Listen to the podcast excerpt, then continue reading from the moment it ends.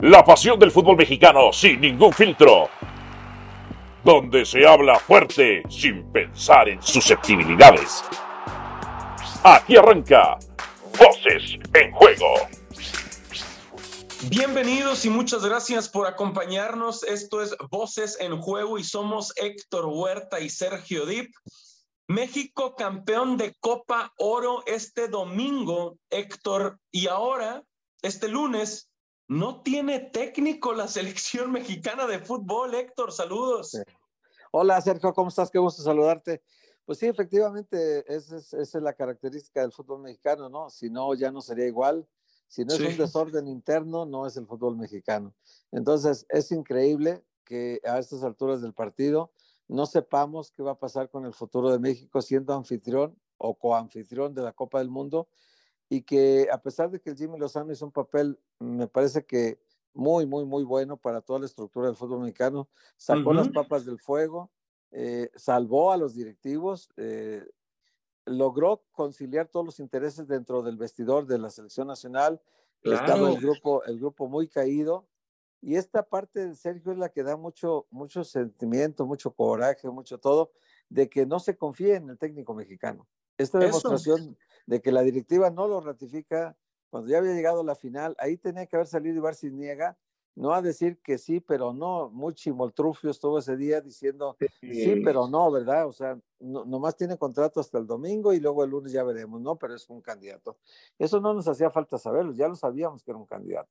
Hacía falta saber certidumbre para saber qué rumbo va a tomar el fútbol mexicano.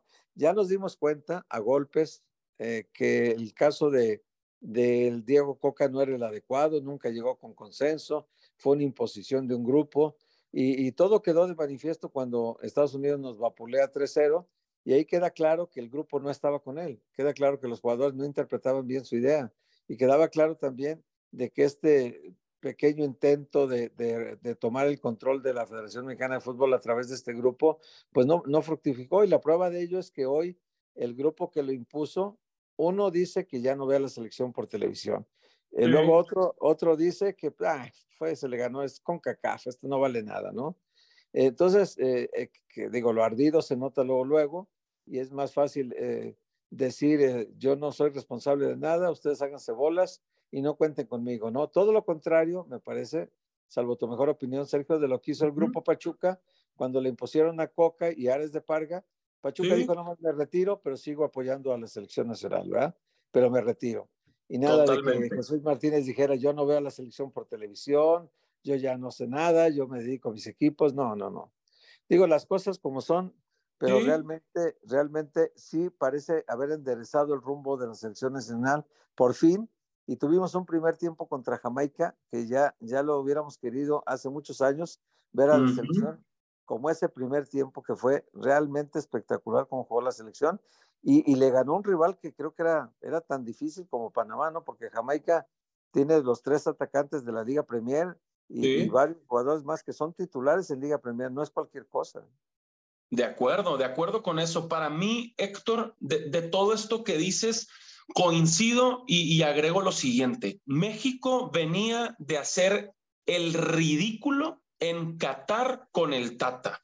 Ya sabemos que se quedó fuera en fase de grupos, que eso eh, rompió una racha que acumulaba México desde Estados Unidos 94, Francia 98, etc. Y se fue el Tata después de ese ridículo histórico y se tenía que ir.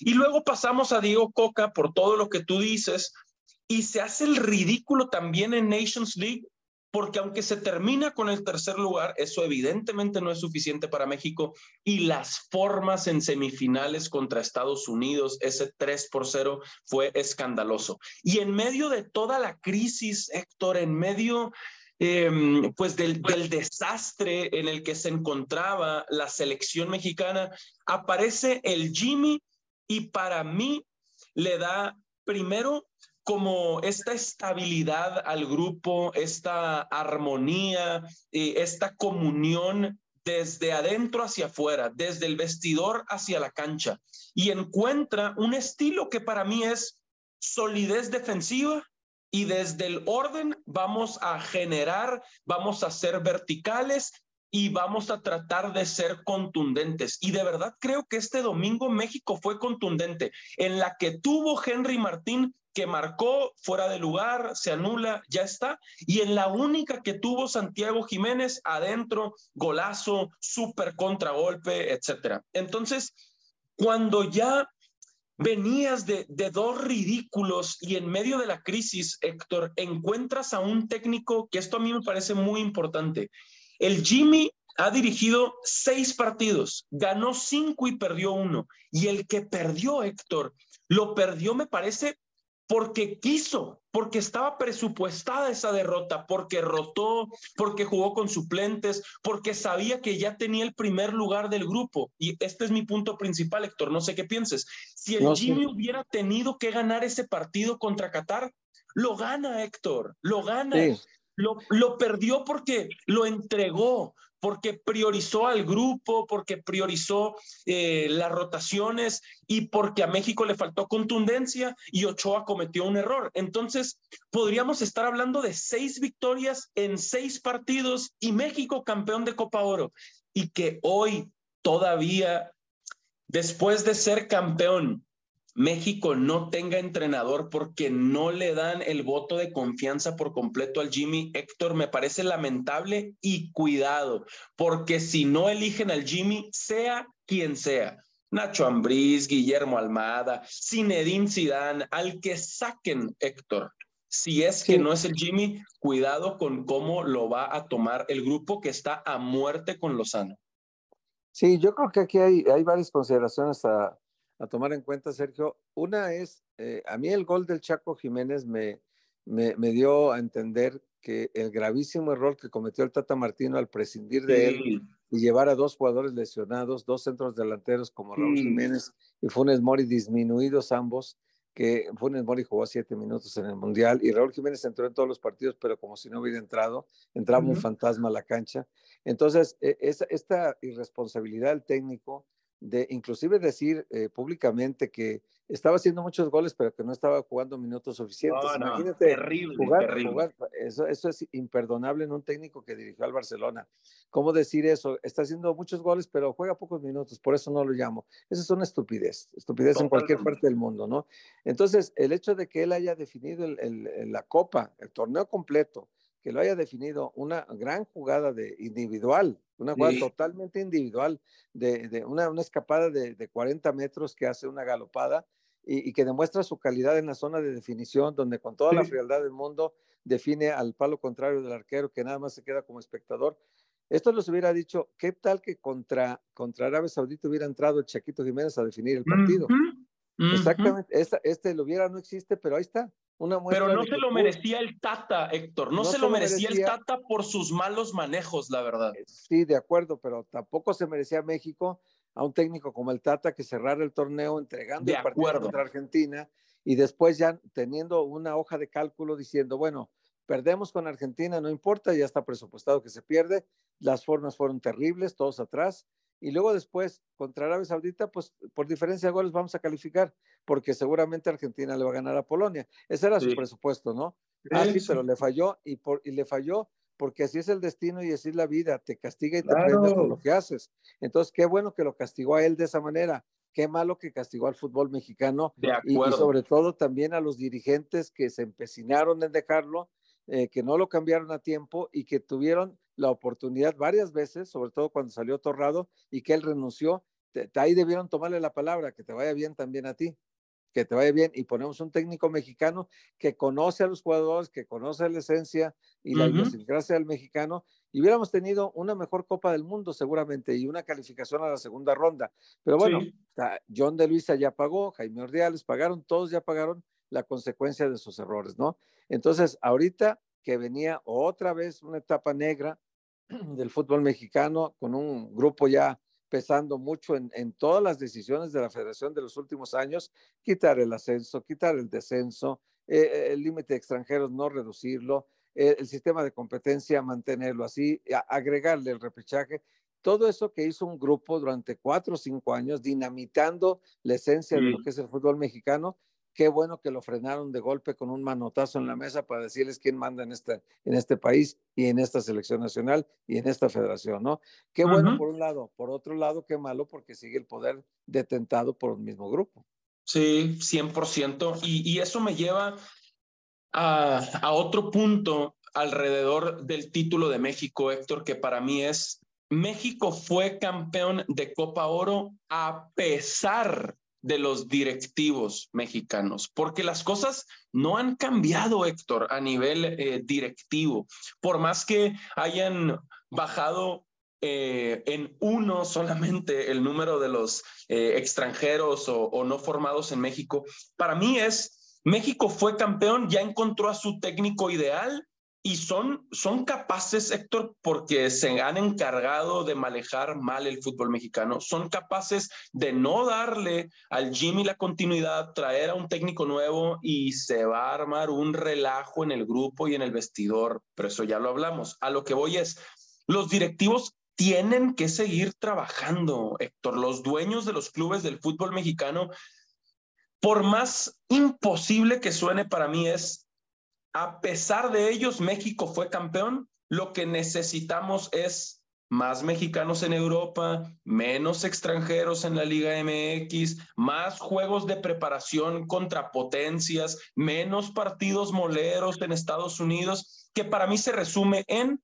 yo entiendo que el fútbol es un negocio, pero en México son unos descarados necesitamos que prioricen lo deportivo sobre lo económico. Y entonces para mí, Héctor, México fue campeón a pesar de que siguen los malos manejos y ni así han ratificado al Jimmy. ¿Qué crees que vaya a pasar, Héctor, con Lozano, honestamente? No, yo creo que lo tiene que ratificar. No, no me parece que haya eh, espacio en este momento para ningún extranjero. Eh, creo que Guillermo Almada, que es el candidato más fuerte de los extranjeros, eh, aunque es un gran técnico, creo que no es el momento de elegir a un extranjero otra vez. ya venimos de dos experiencias traumáticas ambas, la de Osorio y la del Tata Martino, y ahora la de Coca, que fue una mini etapa, pero de todas maneras fue traumática. Los jugadores están diciendo hoy que no entendían nada, que no se adaptaban al sistema de juego, que las formas de Coca acá en el vestidor, en, el, en, el, en las concentraciones no les gustaban. Y, el futbolista mexicano es muy singular, Sergio, pero hay que entender, hay que entenderle cómo es. ¿Y quién le entiende mejor que cómo es que alguien que ha estado metido en el fútbol toda su vida en México y, que ha, y que ha respirado junto con ellos el mismo oxígeno, ¿no? Entonces, eh, el Jimmy Lozano, por eso fue tan fácil la integración de él, porque sabe, sabe y siente lo mismo que ellos. Entonces, él sabe que al jugador mexicano no puedes encerrarlo en una prisión, que no, no puedes este, privarle de la posibilidad de ver a su familia. Las familias ya ahora normalmente son parte de las delegaciones mexicanas, hay que entenderlo así, a las Copas del Mundo van las familias de casi todos los jugadores, se alienta de hecho que vayan, eh, eso es un estímulo más para el jugador. Eh, eh, pocas selecciones en el mundo permiten que todas las familias se integren, bueno, han llevado aviones, te consta a ti, a Rusia, a Brasil, han llevado aviones completos con familiares de los jugadores organizados por la misma Federación Mexicana de Fútbol. O sea, no es nada extraño esto, no es nada extraño. Eh, y ahora están criticando de que es que el futbolista mexicano exige que sus familias puedan visitarlos y todo eso. Bueno, es parte de, nuestra forma de ser del mexicano. Somos muy allegados a la familia, necesitamos el soporte emocional que nos da la familia. Eso un extranjero quizá no lo entienda, pero el mexicano lo entiende perfectamente. El Jimmy dio facilidades que fueran las familias, les dio un descanso después de, pasar la, la ronda de cuartos de final. Es decir, eh, el Jimmy tuvo un manejo de grupo muy adecuado, muy, muy a la mexicana, pues, pero al final, al final en la cancha se partieron la madre por él, esa es la verdad. Entonces, si uno ve toda esta actuación de, de, el Jimmy, que es más tolerante, digamos, en este sentido, no, no que se ha dejado, no que sea irresponsable, no que sea que permita la indisciplina, no, no, no, sino que dé ciertas facilidades que van adecuadas a la manera de ser del futbolista mexicano. Eh, yo creo que el Jimmy tuvo un gran manejo de vestidor. Hoy los, las declaraciones de todos los jugadores son en favor del Jimmy, todos, ¿eh? los que jugaron y los que no jugaron. Todos dan un espaldarazo al técnico, pero sí tienes razón tú de que los directivos son impredecibles y nunca sabe uno cuando tienen la respuesta en su cara, son capaces de dar una respuesta contraria. Sí, sí, son capaces, de acuerdo. Y cierro el tema de Jaime Lozano con, con lo siguiente, Héctor. Y, y, que no se malinterprete, porque tú eres un veterano muy chingón en este negocio, Héctor. Así que el, el, tema no, no, no va hacia allá, ¿ok? Pero déjame pongo esto sobre la mesa y ahora a ver qué piensas.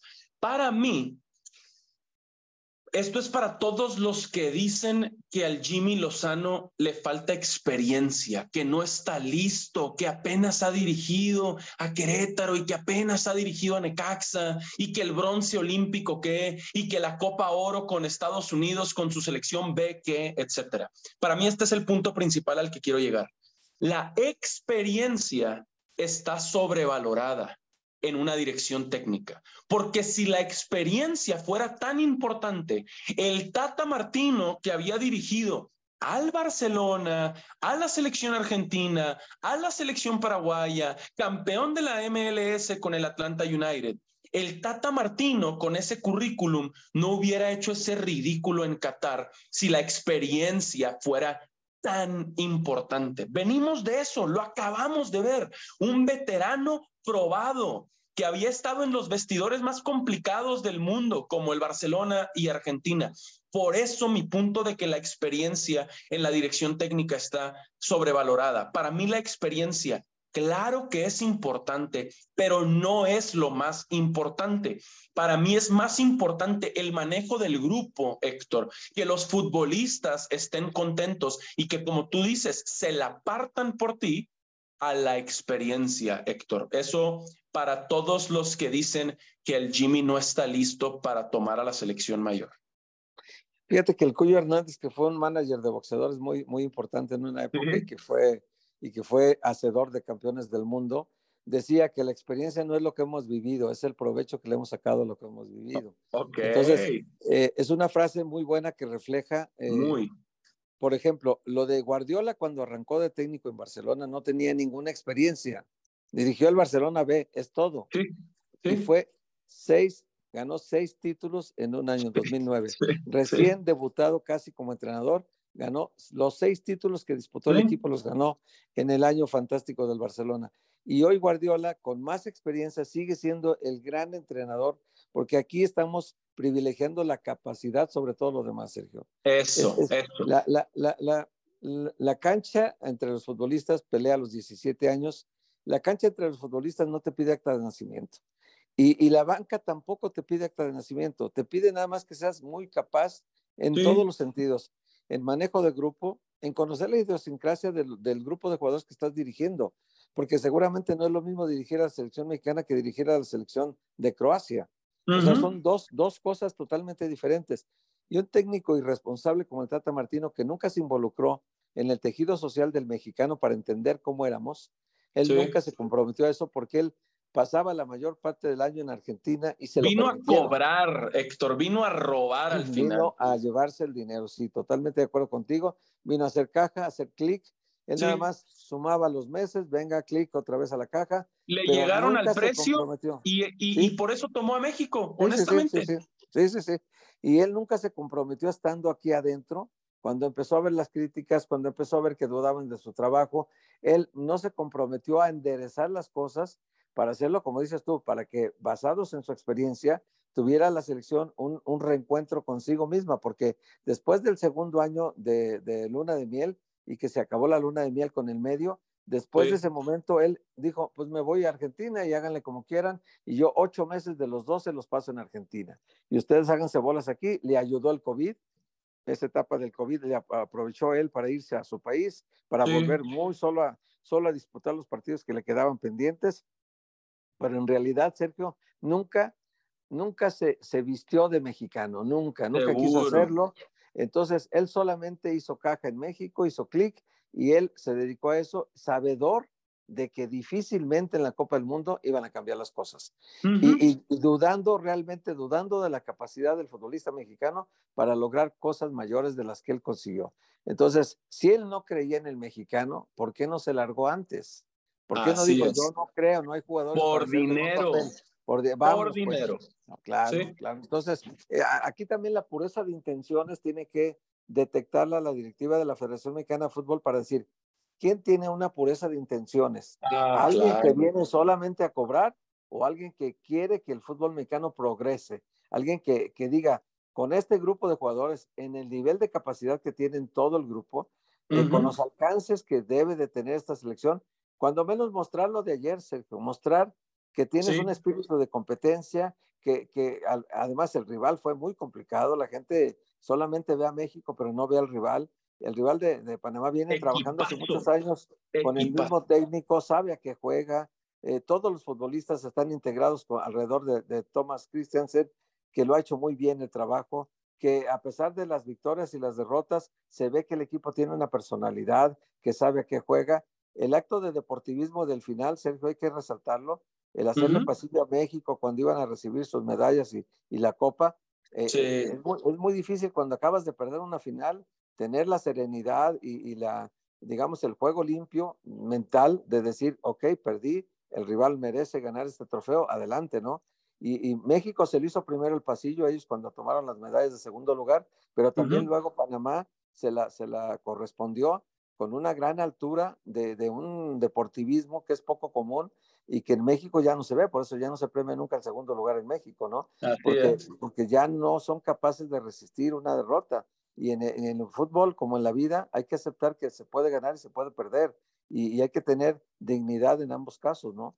Entonces yo, yo creo que en, este, en esta situación, si tú eliges un técnico como el Jimmy que tiene ahorita pureza de intención, porque él quiere que realmente el fútbol mexicano progrese, pues estarás en el camino correcto y la verdad la tienen delante de su cabeza, Sergio. en, sus ojos la tienen ahí.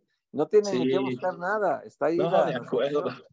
De acuerdo, de acuerdo. Pues mi Héctor, qué buena plática, qué gusto. Podríamos seguir aquí un par de horas más porque lo que sí agradezco es cómo nos da tema la selección mexicana de fútbol por sus buenas actuaciones de las últimas semanas con Jaime Lozano y por sus malos manejos históricos, mi Héctor. Pero hay que irnos a fútbol picante.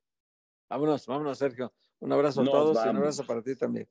Claro, igualmente, pues con eso, eh, con esta conclusión que ya escuché que Héctor y yo coincidimos, sería una estupidez que no renovaran al Jimmy Lozano, pero los directivos del fútbol mexicano son capaces de cualquier cosa. Seguimos en contacto que por ahora para la Liga MX y viene la Leagues Cup y la estaremos platicando aquí en Voces en Juego. Un gusto y buena semana para todos. Aquí termina Voces en Juego nos escuchamos de nuevo para repartir más verdades del fútbol mexicano.